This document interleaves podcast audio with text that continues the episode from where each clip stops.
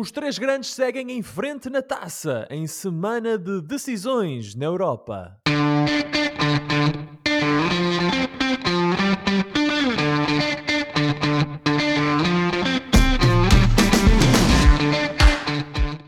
Bem-vindos a mais uma emissão dos Meninos de Ouro, o programa para quem gosta de bola e que está disponível todas as terças-feiras no Spotify, Apple Podcasts, Google Podcasts e em todas as outras plataformas onde se pode ouvir e descarregar podcasts.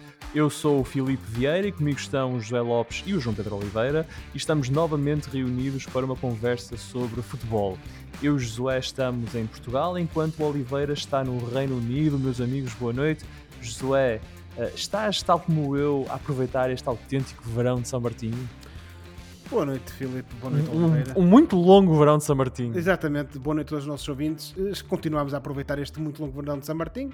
Vamos ver se assim se mantém. Eh, e, obviamente, que de mão dada com este, com este belo tempo, também esteve essa bela vitória do nosso Benfica contra os Castores eh, para a taça. E, e, portanto, foi um fim de semana eh, que passou em beleza. Um fim de semana em beleza. João Pedro, tu estás em Inglaterra. Quem não teve um fim de semana muito bonito foi Ole Gunnar Solskjaer, que ficou sem trabalho. É verdade, meus colegas de escola. Boa noite, boa noite a todos. Eh, De facto, foram ondas de choque que atravessaram a cidade de Manchester no domingo de manhã com o despedimento que já pecou, segundo tardio, a é? opinião geral, eh, por tardio do, do Ole Gunnar Solskjaer, uma personagem muito apreciada em Manchester, mas já se sabia que ele não era o treinador certo há algum tempo. E ele foi afastado na sequência de uma derrota surpreendente do Manchester United no terreno do Watford por 4 a 1. Uma derrota muito Copiosa. pesada Copiosa derrota. e, e completamente justa. Ahm, e, e o que é estranho para mim, João Pedro, é que eles fizeram isto após uma pausa de duas semanas para seleções e agora tem Vila Real e Chelsea numa semana e ah, numa situação de transição, no mínimo. Sim, eh, enfim, eh, nunca é eh, fácil trocar treinador, se- seja qual for mas o- teria sido o- mais fácil com duas semanas calendário. para escolher alguém e para, e para essa Teria sido, trabalhar. sem dúvida nenhuma, teria sido muito mais fácil eh, matar o borrego há, há duas semanas e então encetar trabalhos e, e preparação nestas duas semanas com um treinador novo do que trocar agora o treinador em vésperas de jogos da, da Liga dos Campeões, mas enfim, era algo que tinha que acontecer. Era algo que tinha ele- de acontecer. Sim, o Ole Gunnar Solskjaer eh, tem o mérito de ter trazido alguma estabilidade ao clube a dada altura, e nomeadamente a um grupo de jogadores que já não era fácil de si, mas infelizmente não passou disso. São mais de três anos sem troféus e, portanto, a solução só podia passar por trocar o treinador. Tens razão, devia ter acontecido mais cedo, mas olha, é o que é. É o que é. Tchau, uh, Ole. Uh, aproveito agora para dar as boas-vindas a todos os ouvintes da Rádio Barcelos e recordar que estamos no ar todas as terças-feiras às 22 horas na rádio que liga Barcelos ao mundo. E hoje vamos falar de alguns dos jogos dos 16 avos de final da Taça de Portugal e vamos também olhar para a Semana Europeia que aí vem. E arrancamos então no Dragão, onde o Porto recebeu e venceu o Feirense por 5-1, num jogo sem grande história.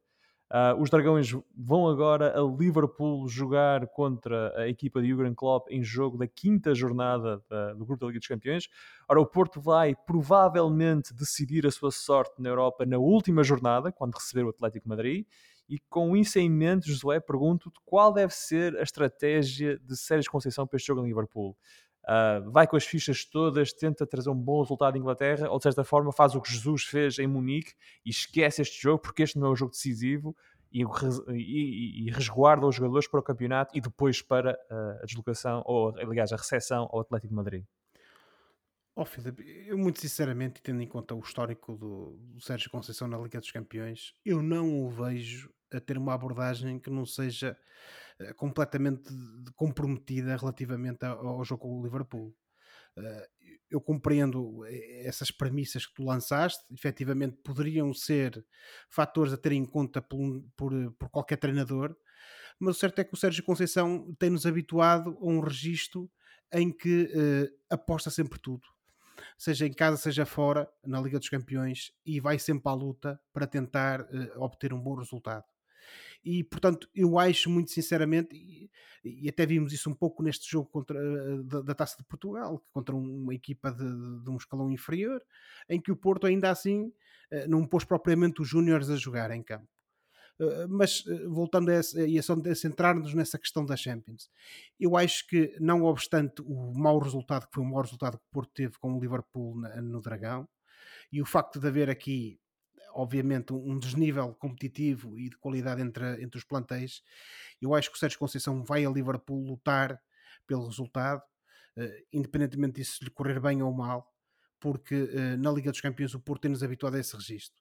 E portanto, eu espero ver um, um, um Porto uh, contra o Liverpool de primeira linha, com o Sérgio Conceição a pôr a carne toda no assador, como eu costumo dizer, e independentemente do resultado ser melhor ou pior, eu acho que vamos ter esse Porto positivo, vamos ter esse Porto a lutar pelo resultado, porque uh, o Sérgio Conceição, a meu ver, também nos tem habituado a uma coisa que me parece ser a panagem dele, que é uh, não contar com o ovo no, no, rabo, no traseiro da galinha, por assim dizer.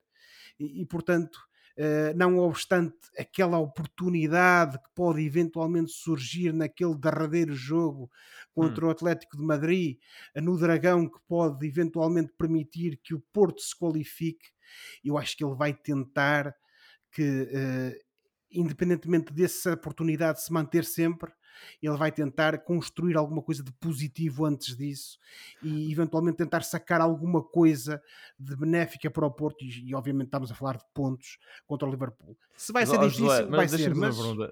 A história não está do lado dele, ou seja, eu tenho aqui os números, em sete jogos que o Porto fez com o Liverpool em hum. competições da UEFA, sofreu 21 golos e marcou claro, 4, tem 5 derrotas e só Sérgio Conceição, isto é só consulado Sérgio Conceição, um, Uh, está, deixa ver, deixa ver. A última vez que ele foi a Liverpool perdeu por 2-0, uh, 4-1 no Dragão, já levou 5 no Dragão duas vezes Liverpool, portanto hum. uh, é, é, muito complicado. Mas, oh, Filipe, mas eu não estava a dizer que era falso. O que eu te estou a dizer é o seguinte: se formos olhar para esses resultados todos, obviamente que uh, eu tenho que concordar contigo, mas depois há uma coisa que, e nós temos dito isto relativamente àquilo que é, que é a beleza do futebol, que é cada jogo é um jogo. Uh, cada jogo é um jogo, Filipe. E, e, repara, vamos se fôssemos pegar naquilo que é o histórico do Futebol Clube do Porto contra o AC Milan, ninguém certo, diria, certo, certo. Eu entendo ninguém, essa, ninguém essa diria, mas... ninguém diria que teríamos um Porto que teria ganho e muito bem, como ganhou ao Milan em casa, e que só não ganhou ao Milan. Devia ter ganho a San Siro. E devia ter ganho. Eh, eh, devia ter ganho. Exatamente. Ou seja, Sim. isso, opá, sem dúvida. E, e, repara, como eu te referi há pouco, o jogo que o Porto fez contra o Liverpool no Dragão, já para a Champions este ano, demonstra, como eu referi há pouco, o desnível que existe entre as equipas. Agora, eu conhecendo o Sérgio Conceição como conheço, e conheço, obviamente, de, de ver de, enquanto espectador, eu acho que ele vai tentar e, e uh, efetivamente tentar uh, uh, tirar algo de positivo da, de, desse jogo. E portanto, eu não vejo o Sérgio Conceição num registro, porque acho que não faz parte da maneira de ser dele de fazer como tu referiste, como o Mr. Jorge Jesus, que vai para a, a, a Munique dizer: epá, vamos ver o que é que conseguimos tirar daqui, porque o jogo, o que nos interessa é seguir. Este aqui, se levamos 4, 5, 3, 2, 1, é-nos indiferente. Não, eu isso não vejo no Sérgio Conceição. E respondendo à tua pergunta, que foi essa a pergunta que tu me colocaste, eu acho que o Porto vai ter uma abordagem positiva e que vai tentar, dentro daquilo que são as, as suas possibilidades, discutir, dentro da, desse, dessas limitações, o uhum. resultado em Liverpool. Mas repara, eh, e, fazendo esse paralelismo com o Benfica e com Jorge Jesus, quando o Benfica vai a Munique, uh, Jorge Jesus descansa os jogadores que estavam em risco de suspensão um, e de certa forma abdica de, daquele jogo porque faz as contas dele, é, foi pragmático, não é? E o jogo que me interessa a mim é Barcelona. E portanto, o, o Sérgio Conceição poderia, João Pedro, fazer as mesmas contas e dizer o jogo que vai decidir a nossa permanência ou não na Liga dos Campeões é o jogo em casa com o Atlético de Madrid esse é o jogo que conta. Portanto, não seria, de certa forma, vá lá, sábio da parte da Conceição fazer uma coisa parecida com aquela que fez Jorge Jesus? Ou faz sentido que ele entre em Liverpool, que ele chegue a Anfield Road e jogue os melhores, amarelo ou não, uh, em risco de suspensão ou não, e tente levar qualquer coisa daquele jogo. Eu acho que faz sentido que aconteça aquilo que o Josué acabou de dizer. Eh, no entanto, por exemplo, vocês estão eu, de acordo? recordo eu recordo que nós já vimos o Sérgio Conceição mudar bastante hum, a maneira de jogar do, do Porto contra o Manchester City o ano passado, por exemplo. Lembram-se? Um, aqui, naquele jogo, o, basicamente, o Porto tinha uma missão que era defender e conseguiu um resultado que foi o 0-0 na altura se é isso que, que vai acontecer contra o Liverpool ou se vai ser como o Josué uh, acabou de dizer, eu confesso que tenho as minhas dúvidas. Eu não sei, mas faz sentido que ele aposte tudo, porque vamos lá ver, o, o mais provável é o Atlético de Madrid ganhar e, e ultrapassar o Porto e chegar ao segundo lugar. Portanto, todos os pontos são importantes. Estamos, são os últimos dois jogos, eu acho que o Porto não tem nada a perder em Liverpool, até porque o mais provável aqui entre nós colegas que ninguém nos ouve é perder e perder bem. Uh, portanto, faz sentido que o Porto apresente a carne toda no assador, uh, porque tem também um plantel com mais qualidade do que o ano passado e, e portanto faz todo o sentido que ele procure tirar daquele jogo em que no fundo lá está, não tem nada a perder porque de certa forma, tu também tens razão no que dizes. O jogo que interessa mais é contra o Atlético, portanto, o que vier à rede é peixe. E o Sérgio Conceição é um treinador bastante teimoso. É isso, e, Oliver, é isso mesmo. E eu vejo possível que o Sérgio Conceição entre com intenções de tentar fazer uma gracinha no mítico se, Anfield Road. Se ele tenta fazer isso e, e chega a Anfield Road e leva 4 ou 5 outra vez, não corre o risco de deixar a equipa numa, num estado de. Sim, Falar, mas neste momento, quase. qualquer equipa no planeta Terra corre o risco de levar 4 ou 5 do, do Liverpool. Uh, mesmo aquelas que, que ombreiam com o Liverpool em qualidade, num dia, mau, num dia mau o Liverpool dá 4 ou 5, seja quem for. Este fim de semana foi o Arsenal. Num é? dia mau, não, num dia a bom. Vítima, a vítima foi o Arsenal, há, há cerca de 3 semanas foi o Manchester United. E olha que não foi um jogo fácil com, com, com o Arsenal. Olhamos para o resultado e o resultado é, é bastante enganador. O Arsenal uh, teve que soar perdão, o Liverpool teve que soar para finalmente para conseguir desbloquear um, o, mas... a, a, a, defensiva do, do Arsenal. E depois, quando desbloqueou, caíram mais três golos e, e resolveram o assunto. Mas também o guarda-redes do Arsenal fez uma grande exibição. Quer dizer, ele tem ali o guarda-redes do, do Arsenal, Ramsdale. o, Ramsdale, está a, a provar que todos os seus críticos no início da época estavam enganados. Está a valer as, ah, creio eu, 30 milhões de libras, mais ou menos, que, que custou e fez de facto uma, uma grande exibição com o Arsenal. Mas lá está um, pelo Arsenal. Mas lá está, uh, contra o Liverpool, qualquer equipa está sujeita a levar 4 ou 5. E portanto, e, o, o Sérgio Conceição já levou resultado semelhante do Liverpool. Terá aprendido minimamente com isso.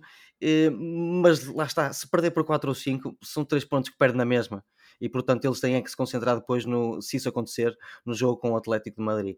Estou com dúvidas, mas inclino-me para achar que o, o Josué tem razão no que disse. Mas não digam a ninguém.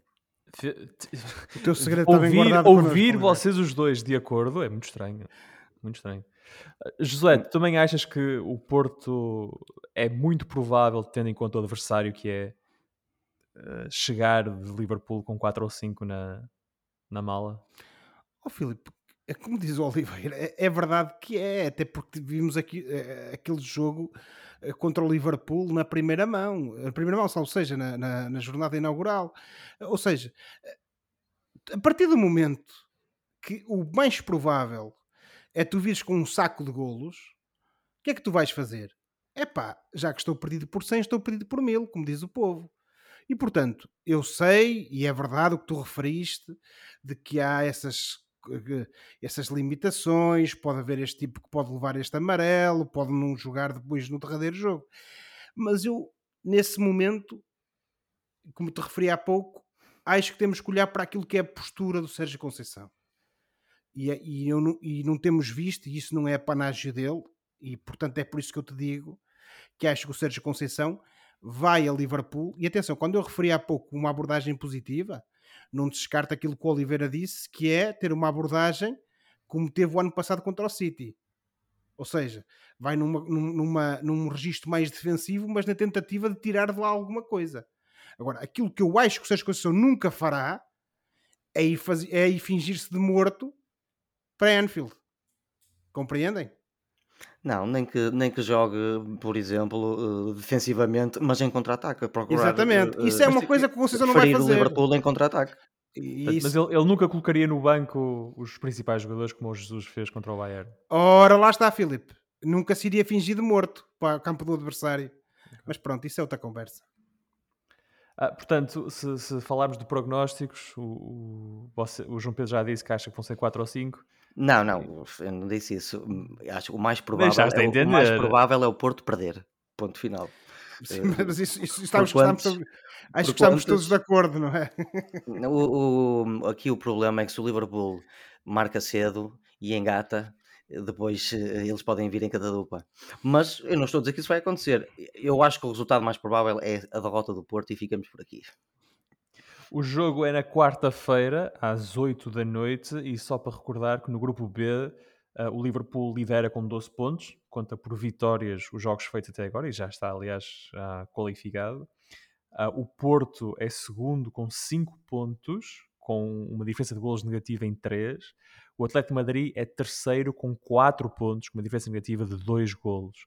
Uh, o Atlético vai então receber o Milan, que é o último no grupo com 1 um ponto, e portanto um, a expectativa é que seja de facto na última jornada, no Porto Atlético, uh, que o Porto vá conseguir, uh, o Porto vá decidir sua, o seu destino na Europa, uh, pelo menos na Liga dos Campeões.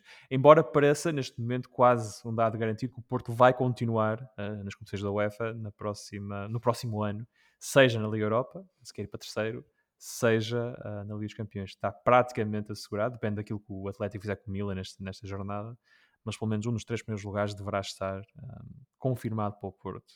Portanto, mais uma vez, jogo é na quarta-feira, portanto, amanhã à noite, às 8 da noite, uh, o Liverpool-Porto. Quem também joga na quarta é o Sporting. Ora, o Sporting venceu o Varzinho por 2-1 em Alvalade e seguiu em frente na taça, mas esteve puxado nos galões. Uh, Ruben Amorim rodou a equipa, mas teve de ir ao banco buscar as suas principais armas e o Pedro Gonçalves, acabou por bizar na partida. Agora o Sporting recebe o Dortmund num jogo importante para a Liga dos Campeões. Ambas as equipas têm 6 pontos, o que mostra que este jogo será determinante para ver quem acompanha o Ajax, que já está qualificado uh, para a fase eliminar da Champions. Este é um Sporting em crescendo, uh, já vai em 9 vitórias consecutivas. Josué, achas que este Sporting, uh, que já está a ganhar 9 jogos seguidos, que nós conversámos na semana passada que tem um futebol muito previsível, mas de certa forma uh, difícil de travar, pelo menos internamente. Achas que este Sporting pode derrotar o Dortmund e, e chegar à última jornada com vantagem na luta pela qualificação? Oh, Filipe, o Sporting vai jogar em casa uh, diante do seu público. O jogo na Alemanha já foi um jogo em que o Sporting mostrou, sobretudo porque vinha na ressaca, em termos europeus daquele uh, resultado calamitoso contra o Ajax, mas já mostrou uma maior maturidade. Como tu disseste, relativamente a, a competições internas, mas eu acho que também isso também sido também se tem visto eh, nas, na, na, Liga dos Campeões, temos visto um Sporting em, em crescendo e portanto eu penso que este jogo vai ser decisivo. Penso que o Sporting tem valor e tem condições suficientes para, uh, na sua casa, disputar o jogo com o Dortmund uh, e tentar efetivamente uh, esse, essa vitória que lhe permita almejar a passagem à próxima fase. O Dortmund é uma equipa com Haaland diferente de uma equipa sem Haaland. E como sabemos, o, o, Dortmund não vai ter Haaland em Alvalade. E, e portanto, vamos ver se isso vai ter, um, se vai ser uma diferença que vai permitir ao Sporting uh, alguma preponderância no final do jogo em termos de resultados.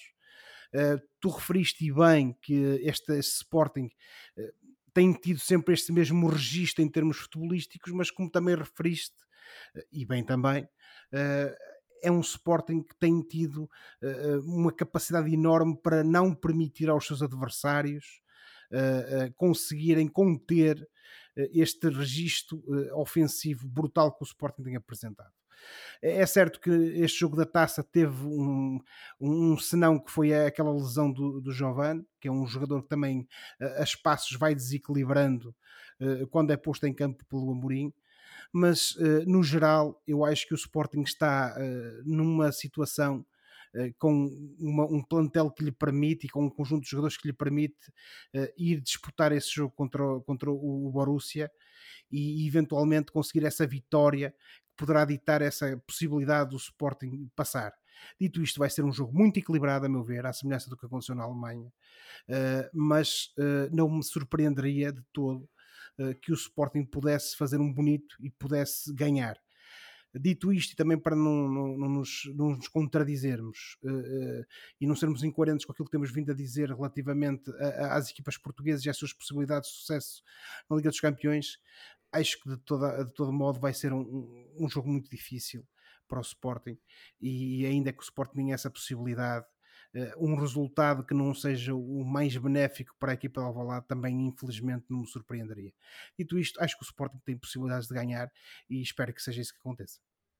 O Sporting e o Dortmund já se defrontaram três vezes na Liga dos Campeões e o Dortmund venceu os três jogos. Tem quatro golos marcados e apenas um sofrido uh, que foi, julgo eu, em 2016. Uh, ah, o Sporting marcou um gol ao Dortmund, perdeu por 2-1 de resto. Um, o Dortmund uh, imperial contra o Sporting. Mas, João Pedro, a história não joga. Portanto, achas que esta é uma altura para o Sporting fazer história e derrotar o Dortmund?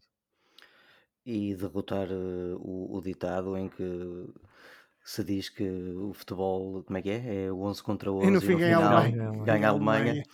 e tentar contrariar também esse ditado, não é? E, e o, o, Sporting está neste momento a beneficiar, como vocês disseram, de uma excelente fase. Um, já leva muitas vitórias, nove vitórias, não é? Nove vitórias seguidas. Uhum. Um, está, está consolidada nos seus processos cada vez mais. Uh, não é uma equipa que marque uh, frequentemente muitos golos mas é uma equipa que tem intérpretes em todo o lado para meter a bola lá dentro, a começar na defesa, como nós bem sabemos, e apanha nesta apanha aqui nesta fase, o, apesar de sem Haaland, apanha um Dortmund também numa relativa boa fase, porque estão, por exemplo, na Bundesliga em segundo lugar, a um ponto do, do Bayern de Munique. E, e, vai ser um adversário, mesmo que uh, sem Haaland, vai ser um adversário muito difícil. Mas lá está, eh, mais ainda até do que o, o Sérgio Conceição, o Ruben Amorim também não tem nada a perder. Se há ocasião para derrotar uma bela equipa alemã, é em casa. E o Sporting já jogou uma vez com, com o Dortmund, o Sporting está confiante. Um, o, o, facto de, de, ter estas vitórias todas seguidas uh, dá, dá aos jogadores motivação e, portanto, se o Sporting perder em Alvalade contra o Dortmund, eu, eu acredito que não vai ser por falta de vontade e, e motivação deste plantel do, do Ruben Amorim. Acho que o Sporting tem boas hipóteses de ganhar este jogo, mas lá está. Vai ser um jogo muito complicado com ou sem Haaland, porque mesmo sem Haaland, eh, o, o, o Borussia Dortmund tem jogadores como, como o Hazard Júnior, hum. o, o Witzel, o, o Marcos Reus, que apesar de já estar numa fase mais adiantada da carreira, continua a ser um belo jogador. Sim, sim. E portanto, com ou sem Haaland, vai ser um jogo muito complicado para o Sporting.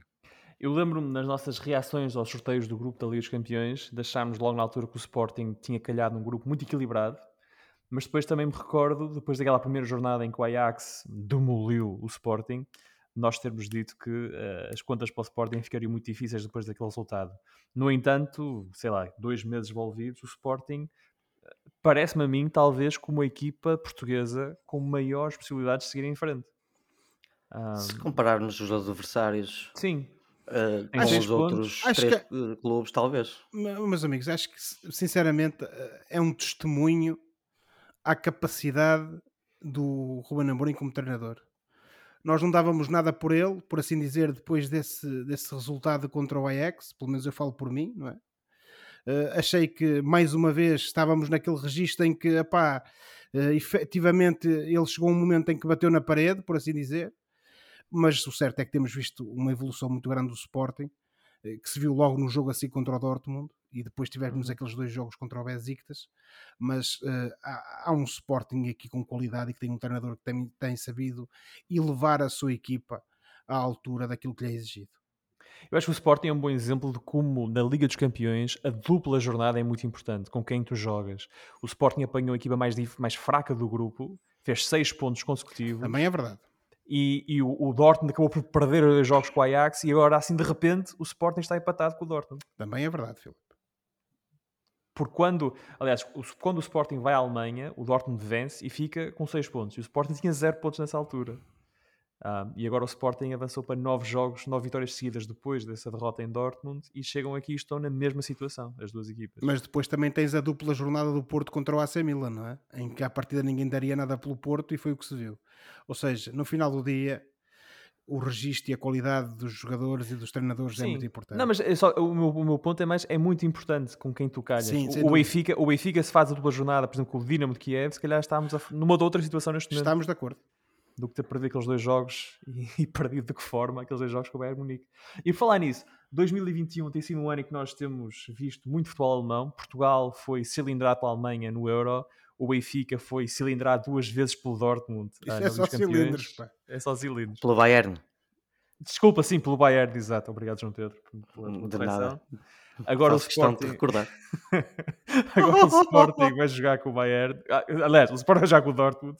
Um, o que, é que, o que é que tem o futebol alemão tão especial? E, e João Pedro, posso já que estás-me a corrigir.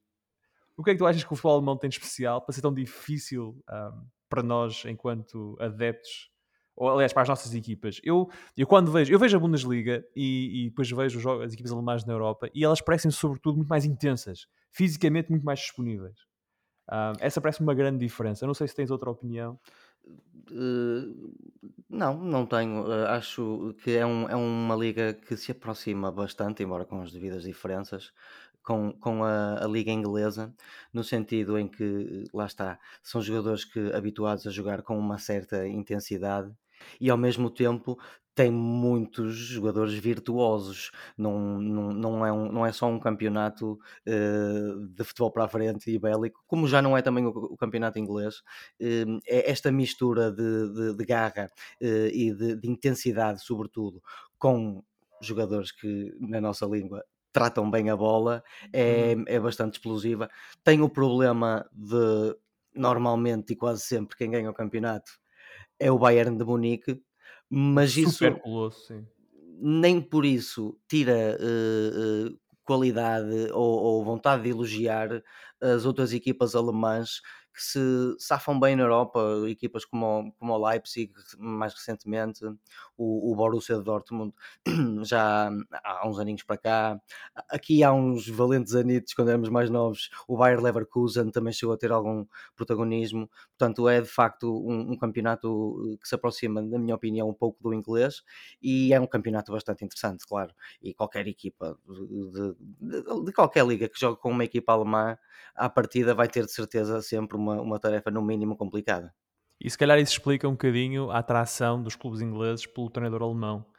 Um, Talvez temos de facto dois treinadores de top alemães na, na Liga Inglesa e nesse aspecto a Liga Inglesa é diferente porque concentra ali um, uma série de tubarões na mesma liga complicada de gerir para os outros treinadores ditos normais, não é? Acho que é uma escola que sempre tenta aliar essa componente física que o Oliveira falava há pouco uh, com uma componente muito tática e, sobretudo, técnica. Uh, ou seja, nunca tentaram ter aquele registro de chuta para a frente e alguém há de marcar. E esse é que, a meu ver, tem sido ao longo da história o, o, a grande qualidade do futebol alemão. Não obstante essa aposta e essa ideia de que tem que haver ali muita disponibilidade física, para disputar a partida, uh, os jogadores também têm que saber tratar bem a bola e aquilo que temos assistido, nomeadamente no, no Bayern de Munique, que ainda há pouco tempo cilindrou o Benfica, como disse o Filipe, é que independentemente da nacionalidade dos jogadores que estão em campo, esse registro uh, é aquilo que se vê, que é muita disponibilidade física, mas também uh, um belo tratar da bola e depois no final dos 90 minutos ganham os alemães. No, exatamente, no final dos 90 minutos se acaba por se refletir no marcador.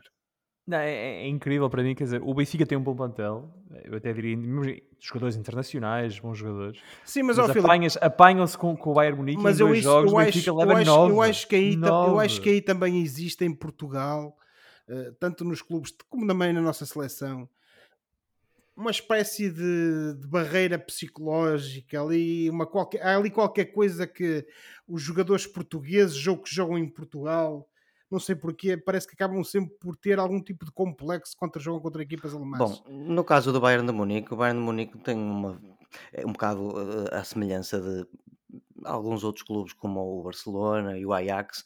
O Bayern de Munique tem uma filosofia muito própria que, que não depende necessariamente de, de treinador A ou do jogador B. E já é uma coisa que está cimentada há muito tempo e o, o, os, os, empregados que chegam ao clube, sejam eles treinadores, jogadores, técnicos, acabam sempre por, por ter que ter um perfil que, que os permita adaptar-se àquela filosofia de jogo e de ver o futebol própria que o Bayern de Munique tem. Portanto, nesse aspecto, o Bayern de Munique separa-se até um bocado de, de, de, dos outros clubes, à semelhança de outros clubes, como eu já referi. Sim, sim. E, eu incluiria nessa lista este City do Guardiola, por exemplo, o Liverpool também do Klopp, quer dizer, a equipa... Já começam a criar a sua história é assim para recordar, sim. Exato. Um, o Sporting então vai receber o Borussia Dortmund na quarta-feira às, às 8 da noite uh, e recordar que no grupo C o Ajax lidera com 12 pontos, também já está qualificado. Uh, o, Bord o Borussia Dortmund é neste momento segundo com 6 pontos uh, com 4 golos negativos no diferencial de golos. O Sporting é terceiro com 6 pontos, com 2 golos positivos no diferencial. É a mesma equipa que sofreu 5 na primeira jornada, já tem 9 golos marcados e, portanto, tem uh, um diferencial positivo. E o Besiktas, já afastado, uh, está em último lugar com 0 pontos. Portanto, veremos o que é que o Sporting faz na quarta-feira para a Liga dos Campeões contra o Dortmund. Vamos agora avançar no programa para falar do Benfica um, e vamos dizer que estamos a gravar isto antes do Barcelona-Benfica, portanto não sabemos uh, o, que é que, o que é que o Benfica foi fazer ao Camp Nou um, e portanto não vamos falar desse jogo. Uh, vamos sim focar a nossa análise no jogo da taça entre o Benfica e o Passos de Ferreira. O Benfica venceu por 4-1 mas o resultado é enganador, uh, porque aos 78 minutos o Passo estava na frente após um gol de Nuno Santos, que é um jogador emprestado pelo Benfica, ao Passos Ferreira. Uh, o Jorge Jesus foi então ao banco e mexeu no jogo, lançou Pizzi, Tarap, Seferovic e Gonçalo Ramos, e foi de livre direto, um fantástico livre direto, uh, foi com um fantástico livre direto que Grimaldo desbloqueou um jogo muito difícil. E depois Seferovic, Rafa e Everton fizeram os outros golos. O Benfica começou o jogo o seu, no seu habitual eh, esquema de três centrais, mas acabou em 4-4-2. E nós, Josué, nós temos aqui várias vezes criticado Jorge Jesus pela insistência nesse esquema de três centrais para jogar em Portugal, uh, quando muitas vezes o Benfica tem de correr atrás do resultado e parece que continua a defender com quatro ou cinco jogadores que só, que só, só defendem. Uh, desta vez ele fez alterações, pôs gente na frente e em 4-4-2 o Benfica acabou por dar a volta ao jogo. Um, Achas que é a jogar dessa forma, ou, ou, é, esse, é esse o esquema tático que melhor assenta às características dos jogadores do Benfica? Ó oh, Filipe, uh, há uma coisa que, que, nós sabemos: é que efetivamente, a partir do momento que o Mr. Jorge Jesus fez essas alterações, a equipa começou a jogar melhor. Agora, tendo em conta essa existência dele ao longo desta época e meia que ele já leva desde que regressou ao Benfica, Uh, na, no sistema dos três centrais, eu não sei se o Benfica, se, se neste momento uh, mudar o paradigma de jogo, vai ter melhorias ou não. Isso é algo que só poderíamos eh, perceber se de facto fosse implementado pelo Mr. Jorge Jesus. Uh, agora, aquilo que nós sabemos, e que de facto ressalta à vista, é que mais uma vez o Mr. Jorge Jesus teve que ir ao banco, seja por ir buscar determinados jogadores, seja por alterar o, o, o, o desenho tático da equipa, para efetivamente conseguir ganhar o jogo. Uh, e, e, o 11 do Benfica que iniciou esta partida não é um 11 propriamente fraco ou que tenham estado os júniores a jogar. Não. mas o certo... Nem propriamente desprovido de jogadores criativos. exatamente, Oliveira, exatamente.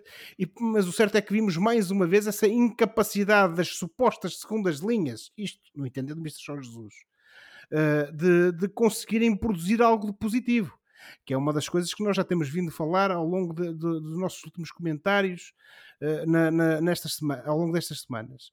Mas o certo é que só quando o Benfica uh, fez essa alteração, ou seja, o Mr. Jorge Jesus fez essa alteração e meteu uh, esses jogadores em campo, é que assistimos a um Benfica capaz de, nesse último terço do, do tempo regulamentar, dar a volta ao resultado e uh, conseguir ganhar o jogo. O Passos apresentou-se, a meu ver, muito bem em campo, veio ali para discutir o jogo com o Benfica, veio para fazer taça, isso não há dúvida nenhuma Tivemos o Nuno Santos a marcar esse golo logo no início da segunda parte, em que colocou mais uma vez em dúvida a possibilidade deste Benfica, ou melhor, não é possibilidade, colocou em dúvida, a meu ver, a capacidade deste Benfica de, de, de ganhar jogos uh, no, contra equipas uh, mais ou menos à partida que não seriam, não lhe fariam sombra, mas o certo é que mais uma vez isso voltou a acontecer e portanto o Mr. Jorge Jesus eh, teve, sentiu a necessidade eh, de alterar o paradigma, de meter o, o, de apostar mais uma vez no Seferovic. O Seferovic, que não esqueçamos, foi um jogador talismã no final uh, do campeonato passado para o Mr. Jorge Jesus, em que fez uma, um, um belo, um belo número de golos uhum. que ajudaram o Benfica a ter muito bons resultados. Ele regressou lesão. E exatamente. Espero eu sinceramente que se calhar que voltemos a ter esse Seferovic goleador da época passada.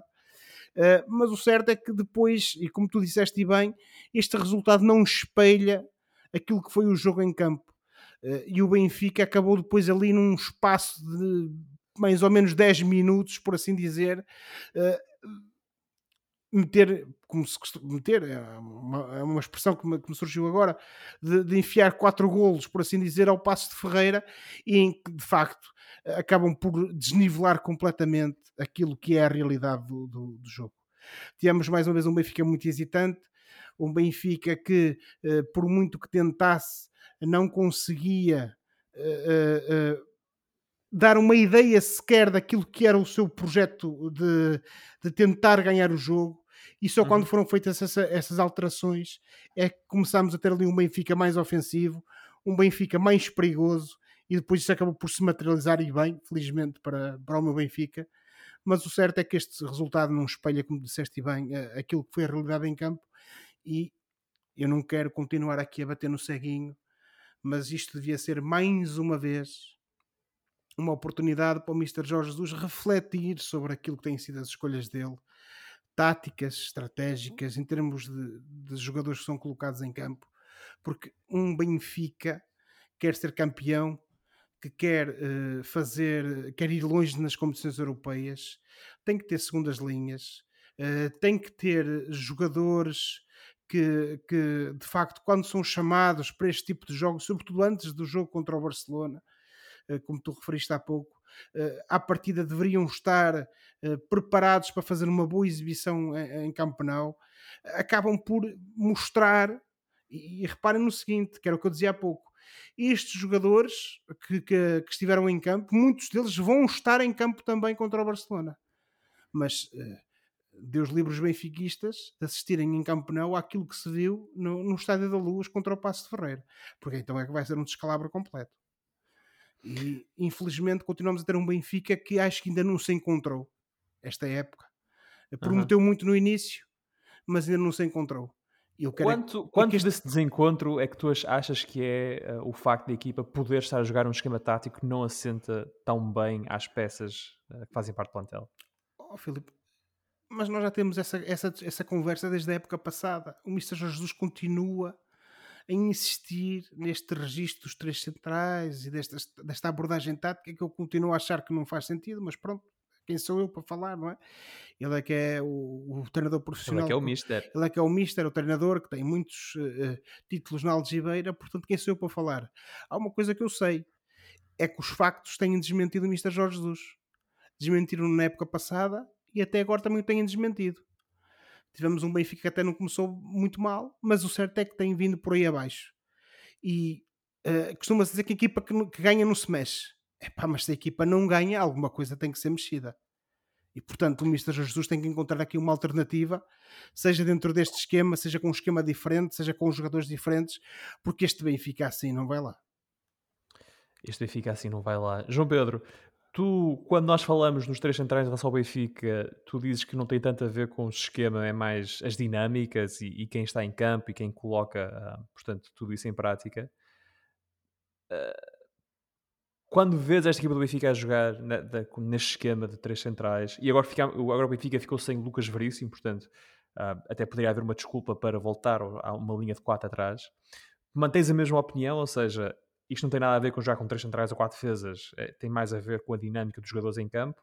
Ou achas que há algum mérito nesta ideia que o José estava a lançar de que o plantel do Benfica, as características dos jogadores do Benfica, adequam-se mais a um esquema um 4-4-2 uh, ah, mais tradicional, na, até na carreira de Jorge Jesus, normalmente era assim que ele jogava, mas na, na primeira passagem pelo Benfica. Sinceramente, amigos, colegas, não sei. eu de facto vi o Benfica a, a melhorar ligeiramente com, o- com essa mudança tática, mas o, o que é certo é que quem, quem resolveu o jogo também já lá estava antes.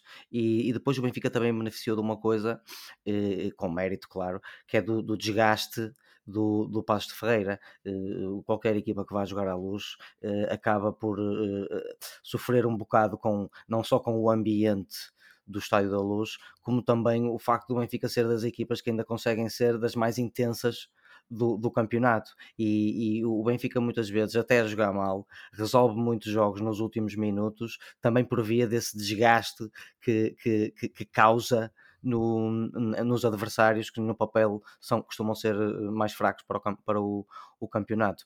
Acho que essa questão que vocês colocam é bastante interessante. Eh, tenho as minhas dúvidas uh, em relação uh, àquela que poderá ser a melhor tática de Jorge Jesus, mas no fundo continuo também a achar que o Benfica tem bons intérpretes para jogar na, com, com, três centrais e, e, com bons jogadores de ala, como por exemplo o, o, o, Grimaldo a fazer, a fazer os corredores. O que é certo é que o Benfica melhorou um bocadinho com essa mudança tática. Portanto, para mim vai ser mais interessante ver se o Jesus vai mudar mais em definitivo para esse 4-4-2 ou se vai insistir, tendo em conta que já sabemos que, que, que o Lucas Veríssimo já, já, só deve jogar no final da época, digo eu, é? se jogar, um, se de facto vai manter o, eh, o, os três centrais, porque é uma questão interessante. Ok, e, e portanto, quando pensas neste Benfica e, e nessas possíveis mudanças, um,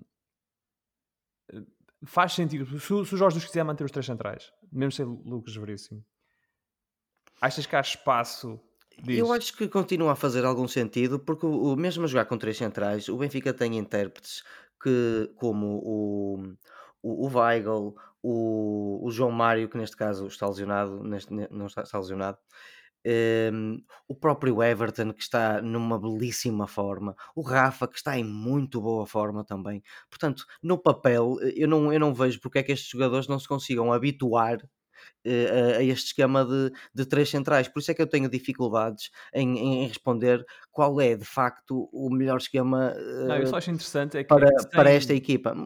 Aceito, por outro lado, que o Jorge Jesus, vendo a ausência do Lucas Veríssimo, passa agora para um, para um 4-4-2, porque os jogadores também conseguem fazer isso. E o Benfica tem uma panóplia de, de, de soluções do, do, do, do meio campo avançado para a frente que, que lhe permite fazer até bastantes coisas diferentes. Mas eu achei interessante, não tendo Lucas Veríssimo o, e não querendo jogar com Otamendi porque ele veio da seleção, Jorge nos pôs o André Almeida uh, uh, como central pelo lado direito.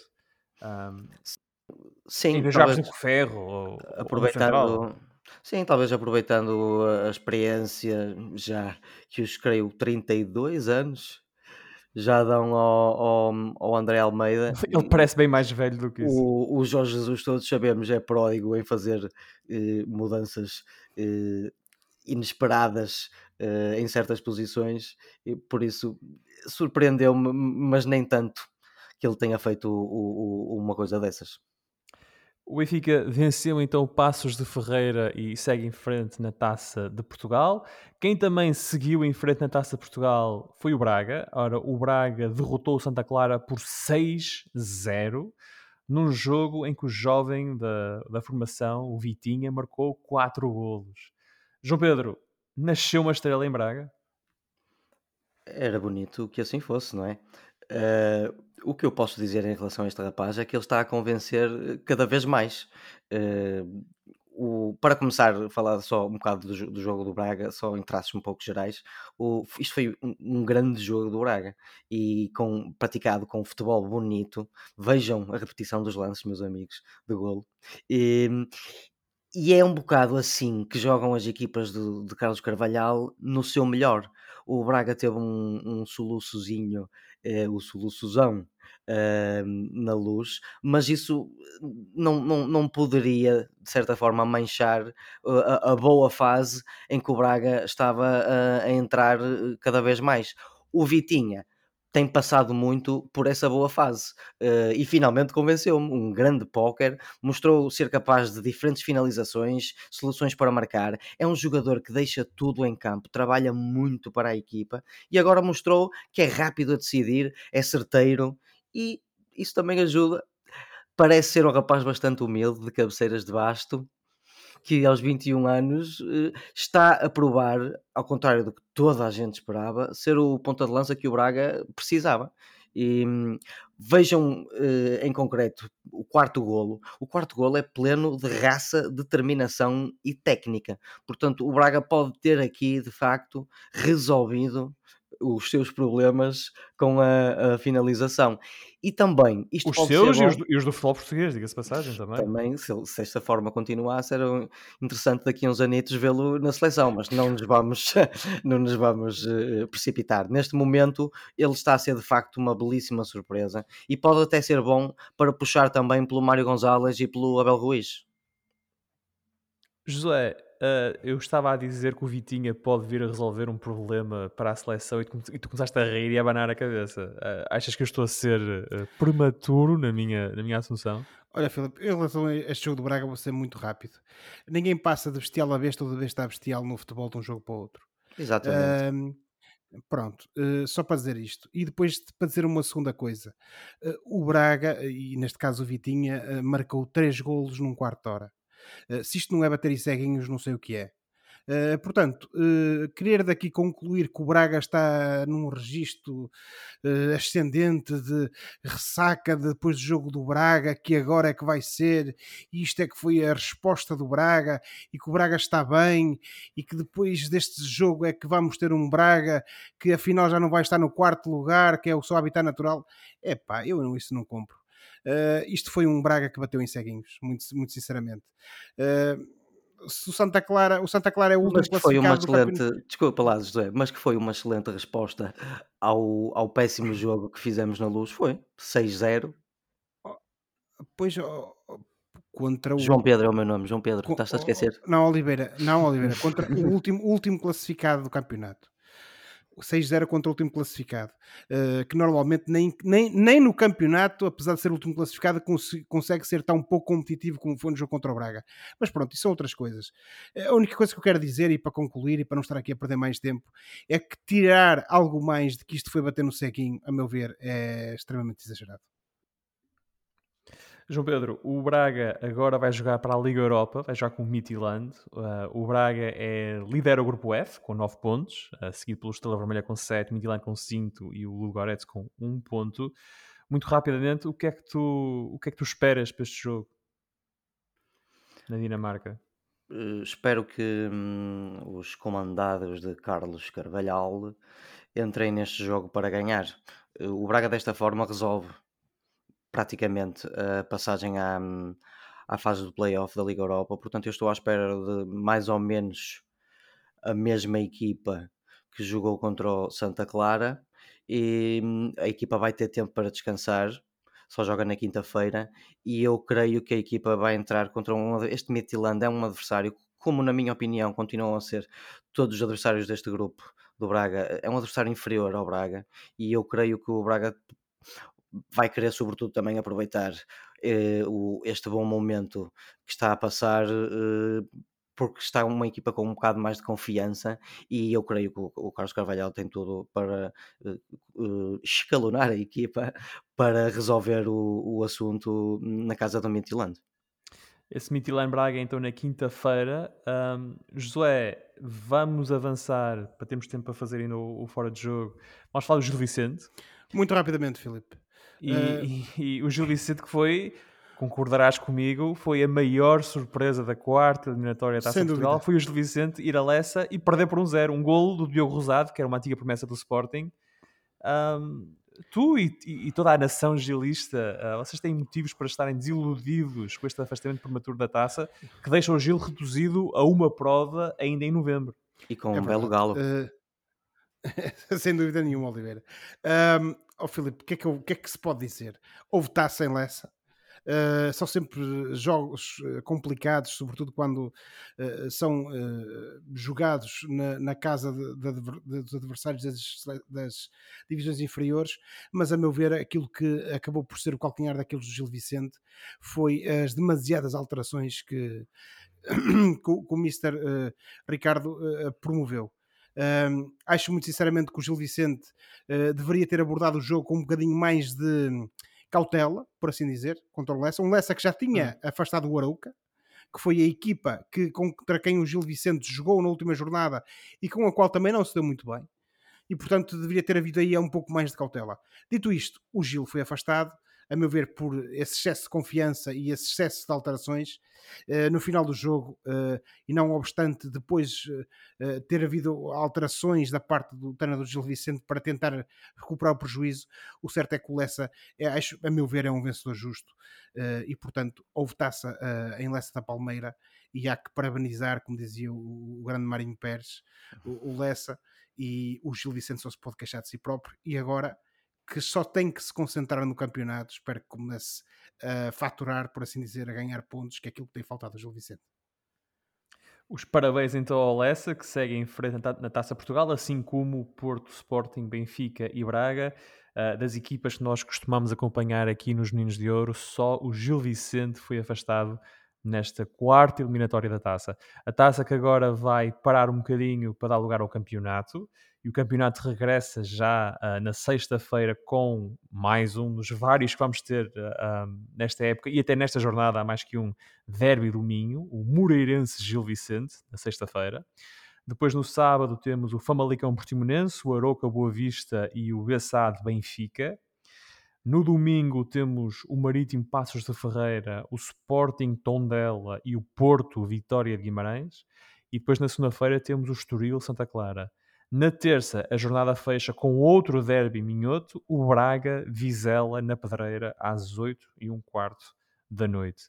E de recordar que neste momento no campeonato o Porto é primeiro com 29 pontos, os mesmos do Sporting, que é segundo, o Benfica é terceiro com 28, o Estoril Praia é quarto com 20 e o Braga é quinto com 19. Nos lugares de descida estão o Bessade, no lugar de playoff, com 8 pontos, e de descida automática estão Marítimo e Santa Clara. Portanto, as duas equipas das ilhas em situação complicada no campeonato. Campeonato regressa então na sexta-feira.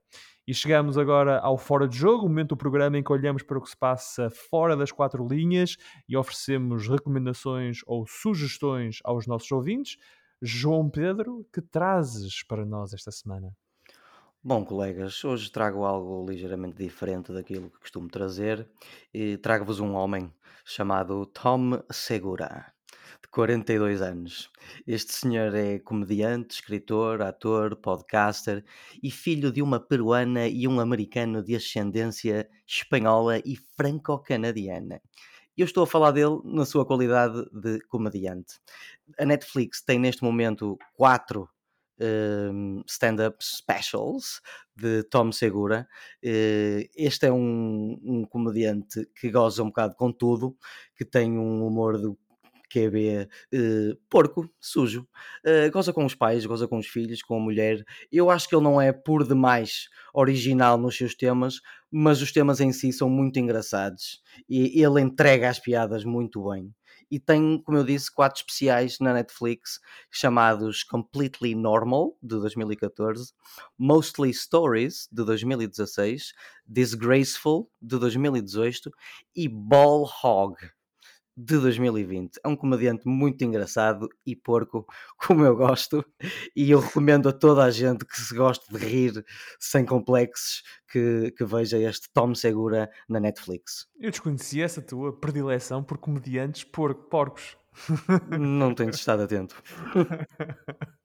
ok, o João Pedro então com o comediante porco uh, Tom Segura. Também não lhe coloquemos o rótulo porque o humor dele não é só isso, é, é, ah. é bastante mais do que isso. É, é, é um tipo que, não, é, como os melhores comediantes do mundo, tem muitos poucos complexos em gozar, seja com o que for. E isso também inclui, por vezes, ter um humor assim um, um bocado mais sujo. Maravilha. José, e tu, o que é que trazes? Olha, Filipe, eh, muito rapidamente, eh, uma minissérie, eh, mais uma vez do Netflix, que se chama The Innocence Files, que não tem o nome, isto não tem tradução em português neste momento, é o nome que a Netflix Cheiros da inocência. É, pois, talvez.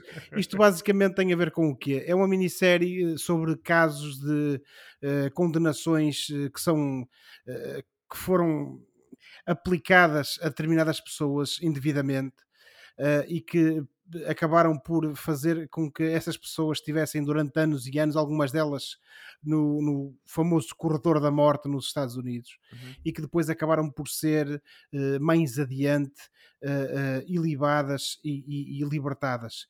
E uma das coisas que nos, nos, isto nos mostra é que por cada dois, três, quatro pessoas uh, que acabam por ser beneficiadas por, uh, por este projeto, que é, é o Innocence Project, que é, é uma, uma, organização não governamental que existe nos Estados Unidos, Exato, dedicada sim. efetivamente a ajudar estas pessoas, uh, mas sobretudo a quantidade de pessoas que não podem e não conseguem ser ajudadas por esta ONG.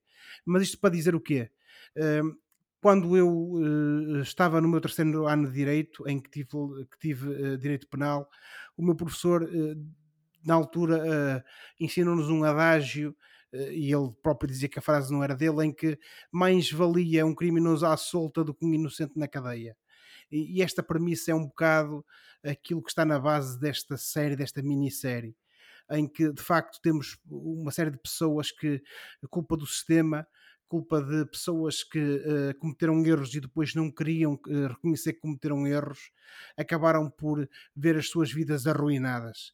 E portanto, eu acho que esta série é algo que toda a gente deve ver, e sobretudo quando nós somos confrontados com esses muitos processos mediáticos uh, que todos os dias vemos na, na, imprensa e nas capas dos jornais, temos de perceber que às vezes as coincidências existem, às vezes os erros também existem e, sobretudo, às vezes também existe muito uh, aquela persistência no erro só para não se admitir que errou o que não raras vezes tem consequências nefastas na vida das pessoas. E esta, a meu ver, é, é a base desta série.